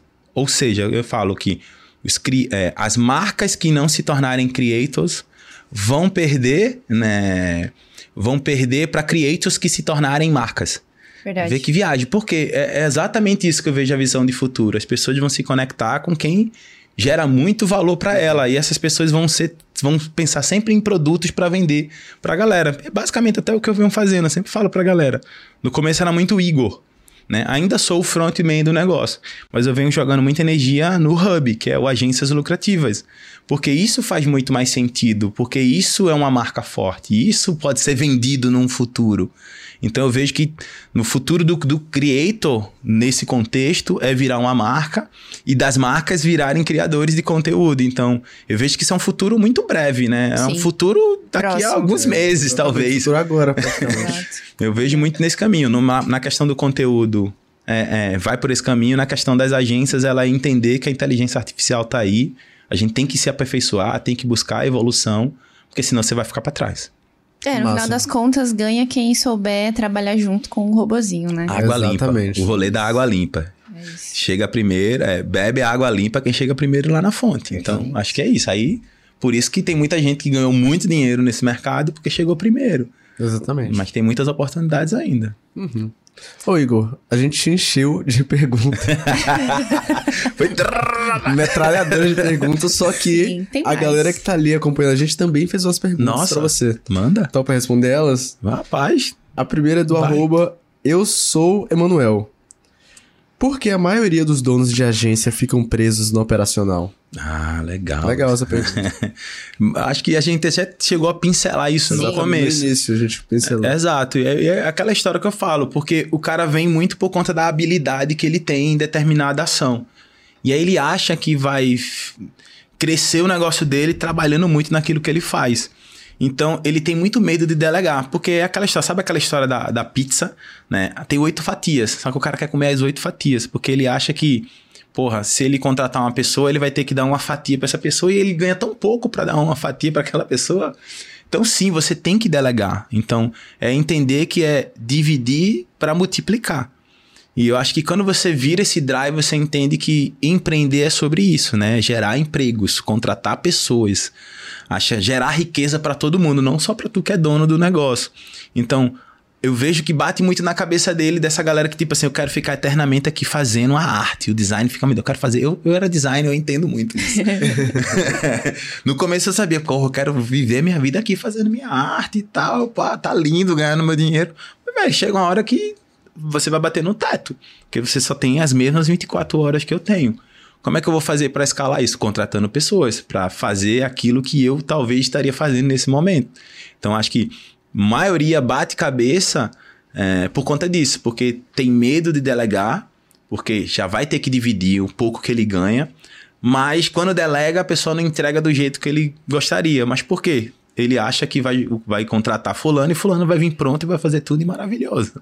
Não é bem assim. E não é bem assim. Se ele tiver uma mini documentação, pelo menos de início, que mostre o passo a passo, eu contratei o social media. Ah, ele já tem que saber fazer. Não, ele tem as habilidades, mas ele tem que fazer do jeito que eu quero. No meu passo a passo, até porque ele vai ter que passar esse bastão para mim, para eu apresentar para o cliente ou para alguém que vai estar tá ali dentro da minha agência. Então, para mim, o principal ponto é isso: você precisa delegar. Se você quer crescer, você tem que delegar. Não existe outra possibilidade, porque senão você vai ser um eterno funcionário da sua empresa. Perfeito. Excelente. Pergunta do arroba Gabriel R. Alves. Tenho um produto de 97, coloco 40 por dia e faço uma venda. Qual seria a melhor forma de escalar nesse caso? Ah, legal. Eu vejo fazer isso muito dentro de área de membros. Né? Tem uma galera que também tá indo muito nesse caminho. Primeiro ponto, tá? Assim, ele tá falando muito na, na esteira de um, de um infoproduto. Então, se eu for por esse caminho, é, o produto mais barato, muitas das vezes ele é usado para pagar o tráfego. Uhum. Eu já fiz muito isso. Um dia desse, abrir aspas, eu fiz uma campanha e para um evento que eu fiz online que eu cobrava 97 reais para pessoa assistir lá a aula. Só que eu estava falando para o meu gestor, estou disposto a pagar 97 reais por pessoa para estar tá aqui para me ouvir. Como assim? Não, pode botar 97 reais. Bota aí, se tiver 97 reais, tá lindo. Obviamente vai tentar enxugar ao máximo, mas acima disso não faz sentido. Porque eu estava disposto, porque eu sabia que lá dentro ia fazer um pitch que ia pagar isso. Ou seja, o que eu vejo muito nesse caminho dele é entender que esse produto inicial, ele, ele é muito mais, ele não serve para exatamente você ganhar dinheiro, mas para te ajudar nos investimentos para tu criar essa esteira. Sugestão, dentro da tua área de membros, grava algo, um próximo passo. Por isso que eu falo, Dan, você tem que sempre, sempre tem que ter um próximo passo. Esse produto tem que ter o um próximo passo para o outro. Então, dentro da tua área de membros, cria um outro curso ou um outro produto, ou até mesmo dentro ali do WordUp, então bota algum produto a mais. Com isso, você vai escalar para você aumentar o ticket, mas quando a pessoa entrar, ela já tem acesso a um conteúdo que dê o pitch para o próximo conteúdo, e assim sucessivamente. Mas eu sou bem honesto, eu não sou o cara do, do produto de ticket baixo, eu não curto muito não, a não ser para uma estrutura dessa de lançamento. Eu prefiro muito mais para um produto de ticket muito mais alto e sair descendo do que um ticket baixo para aumentar. Então, para mim, acho que assim, para concluir, é mais isso. Botar um próximo produto na área de membros, mas que seja um produto que no final dele ele já cai o loop para o próximo. E você já pode botar o link de compra dentro mesmo do, da área de membros. A gente fez isso agora recentemente lá na nossa área. Então, tem algumas aulas gratuitas que eu adicionei, só que eu estou rodando campanha para pessoa se inscrever e cair na área gratuita que está dentro da área de membro. Só que na área de membro o cara vai ver várias coisas legais. Que eu sei que aquela aula que eu dei, ela dá o loop para o cara comprar o próximo produto. Só que eu vendo dentro da área de membro, então para mim acaba sendo muito mais barato. E aí, obviamente, tem também o link para ele entrar no grupo. Se ele está no curso lá, se quer tirar dúvida, entra nesse grupo que é um grupo onde tá minha close que também entra em contato com ele. Então, eu boto uma vendedora também, mas mais uma vez, não justifica muito se o ticket for muito baixo, porque não vai, a conta não fecha com o vendedor. Então, acho que aí dessa forma eu botaria um produto dentro da área de membros e fazia esse loop para ele entrar. Boa.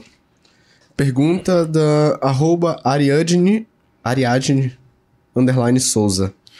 Escalar tendo mais clientes ou escalar vendendo mais para os clientes que eu já tenho? Com certeza para os clientes que já têm. Isso aí eu não tenho dúvida nenhuma, velho. Assim, não vou dizer que ela vai deixar de trazer clientes novos. Mas aquela história que eu falei lá no comecinho também, é você montar uma esteira interna também. Até como a gente acabou de trazer aqui, né? A gente tava como, como é que eu vou fazer o próximo passo? Então, é montar uma estrutura interna para você estar tá sempre ofertando para quem está dentro. Até porque se você for também trazendo muito mais clientes, automaticamente, com o tempo, você vai ter que contratar mais pessoas. Ou seja, por isso que eu falo, ah, muitos vamos, vou te ensinar a escalar a tua agência. Escalonar é diferente de escalar. Porque serviço exatamente, se você parar para analisar, serviço não escala, ele escalona. Qual é a diferença aí, para ficar mais, do, mais, mais claro? Porque se eu for escalar, quanto mais eu vendo, mais pessoas eu tenho que contratar. Tecnicamente é isso, social media. Se eu estou vendendo muito, e tô tendo que entregar, eu vou ter que contratar pessoas para fazer essa entrega. No decorrer do crescimento, isso vai crescer junto. E nem sempre isso é saudável. Quando eu vou no, no, no contexto de escalonar, é ver outras formas de vender internamente para aumentar o meu ticket. Então eu vou muito, pô, como é que eu faço para aumentar meu ticket? Então, eu vou vender mais caro, eu vou vender para quem está dentro de casa outros produtos. Eu acho que assim é muito mais saudável do que você ficar na eterna loucura de estar tá vendendo. Mas, mais uma vez, não quer dizer que você vai parar de vender. Pelo contrário, você tem que estar tá sempre vendendo. Só que eu não vou vender na escassez. Vai chegar um momento que eu vou sempre aumentar. Eu aprendi uma coisa muito massa com o Rafael Lassance há um tempo. Há muito tempo atrás eu faço isso para TikTok sempre. Toda vez que eu vou fazer uma venda, fiz a venda.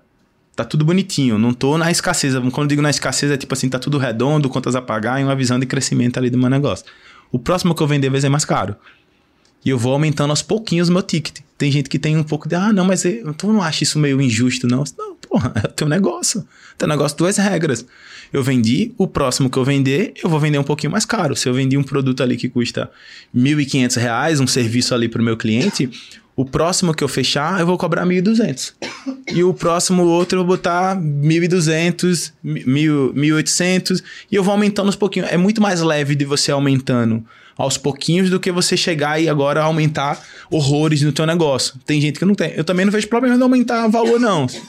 tudo é, é, é, é tudo aquela história, oferta e demanda. Uhum. Então, se você não tá na escassez, eu jogo lá para cima, inflaciona a parada e faz sentido. É isso é o mundo dos negócios. Quer dizer que você vai ser desonesto com ninguém. Mas é muito nesse game. Então, na agência também, só que eu vejo que a galera tem medo tem medo de que, poxa, mas eu cobrei X aqui, velho. Cobra mais alta, porra. Tem gente sempre disposta a pagar mais caro. E se tu não tá na escassez, tá tudo bem. E sabe o que vai acontecer? Vai chegar uma hora que vai, você vai ver que vai estar tá, é, vendendo muito mais caro. E quando você vai olhar pra, cara, pra casa, vai ter gente que paga muito pouco. E, velho, você vai ter que demitir essa pessoa. Ou ela vai se enquadrar a, a, ao ticket que você quer cobrar, e aí você vai ter as suas artimanhas para isso, ou simplesmente você vai demiti-la. E é o que eu falo, às vezes é sobre isso. Entrar cliente novo que paga mais, eu vou olhar para dentro de casa e vou dizer, ó, a gente precisa se enquadrar, claro que aí você vai entender ali a relevância e como você vai fazer isso e trazer novo. Por quê? Porque eu não preciso sair contratando muita gente. Eu vou aumentar o meu ticket.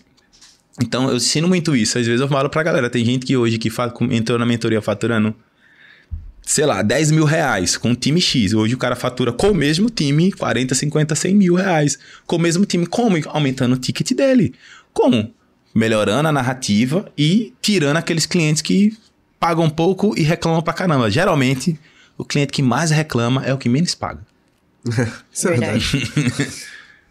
Agora, para finalizar aqui a caixinha de perguntas, é pergunta do Gustavo N underline GGS. Que tipo de serviços posso prestar para escalar minha agência de copy? Ah, eita porra. porra, essa foi bem específica. essa aí, pô, tem até que pensar um pouquinho. Cinco, quatro. Não, mas assim, eu acho que eu penso da, da seguinte forma, né? A copy, como a gente já sabe, é o texto. Vou trazer um contraponto para ficar mais fácil. Um belo dia desse eu tava conversando com outro expert que ele tem uma agência de tráfego. E ele veio conversar comigo e entender, Igor, como é que eu faço para aumentar meu ticket na minha agência de tráfego? Já estou bem consolidado, tenho um faturamento muito bom, mas eu estou pensando em trazer, queria trazer outras oportunidades. Pô, legal. E nessa conversa a gente chegou ao denominador comum. Porra, eu, você, não venderia gestão de rede social, foi logo que eu dei para ele. Mas você pode vender o pacote de criativos para a galera.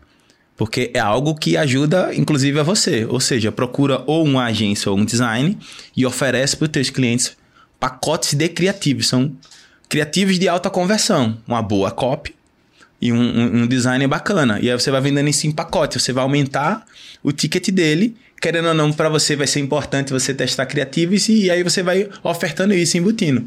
Se a gente for pegar isso para o lance da copy, eu poderia pelo mesmo caminho vai ter os serviços que você vai entregar de copy, ou seja, copy para página de venda, copy para criativo, enfim, vai ter inúmeros serviços. Não vou conseguir agora pensar em, em todas as possibilidades, mas pensar como é que eu vou aumentar meu ticket.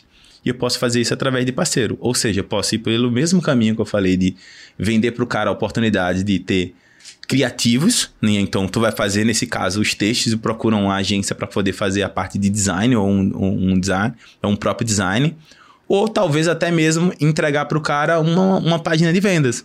Eu sempre falo para a galera, porra, monta um template base do... Vamos supor que tu trabalha com muitos é, experts. Porra, monta uma estrutura base, né? E monta isso dentro de uma landing page mais simples. E vende essa oportunidade para o cara. Não só a copy, mas a landing page. Mas deixando claro que é um padrão que ele vai ter lá. A estrutura é essa. No máximo que a gente vai trocar aqui é a marquinha, a tua proposta, os ícones, mas é essa estrutura. Tá? Aí, mas meu cliente quer um maior. Aí você tem um plano premium. Aí você cobra mais caro por isso. Então, talvez você pode começar a buscar serviços paralelos que ajudam ao teu negócio, mas você vai fazer isso com terceiros. Acho que isso vai ajudar mais ela a aumentar o ticket e escalonar a agência dela para não ficar só na copy. Boa. Perfeito. Bom, essa é a primeira vez que a gente traz alguém aqui que fala única e exclusivamente de agência. Sim. Então, depois de mais de 100 episódios, esse aqui é um episódio inédito, é um conteúdo Uau. inédito. Então, que massa. esse foi um bate-papo super interessante. E agora, para finalizar, nós temos uma pergunta reflexiva. Eita. Topa responder essa aqui? Rapaz, Tô aqui, né? é, é o que dá pra fazer, né, cara? É, se eu dissesse que não, ia pegar feio pra mim. Olha só, vamos imaginar agora que você vai fazer um anúncio, vai liderar uma campanha. Só que esse anúncio ele não vai sair somente nas redes tradicionais de aquisição de clientes que a galera do digital usa, Facebook, Instagram. Ele vai sair em todos os canais de aquisição possíveis, sejam eles digitais ou físicos. Então esse seu anúncio vai estar em outdoor, vai estar em televisão, vai estar em rádio e também no Facebook, vai estar no LinkedIn e tudo que é possível. E esse anúncio vai ter uma mensagem para a galera que está começando hoje no marketing digital. Então, que mensagem você deixaria nesse anúncio? Nossa senhora. Responsa, hein? Responsa. Nossa senhora. Acho assim, eu vou pelo clichê, que eu acho que clichê funciona muito bem. E eu acho que é, é de nunca desistir. É, a gente vinha conversando até no backstage, hoje eu tenho 40 anos, né? Já vivi vários altos e baixos, não me arrependo de nada que eu fiz na minha vida, mas muita coisa aconteceu comigo por conta da consistência que eu tive no que eu vinha fazendo. Então é ser consistente, ser perseverante Porque uma hora vem. Ah, e sabe se conectar com pessoas boas, né? Às vezes o meio que a gente tá influencia muito nos resultados positivos ou negativos que você tá.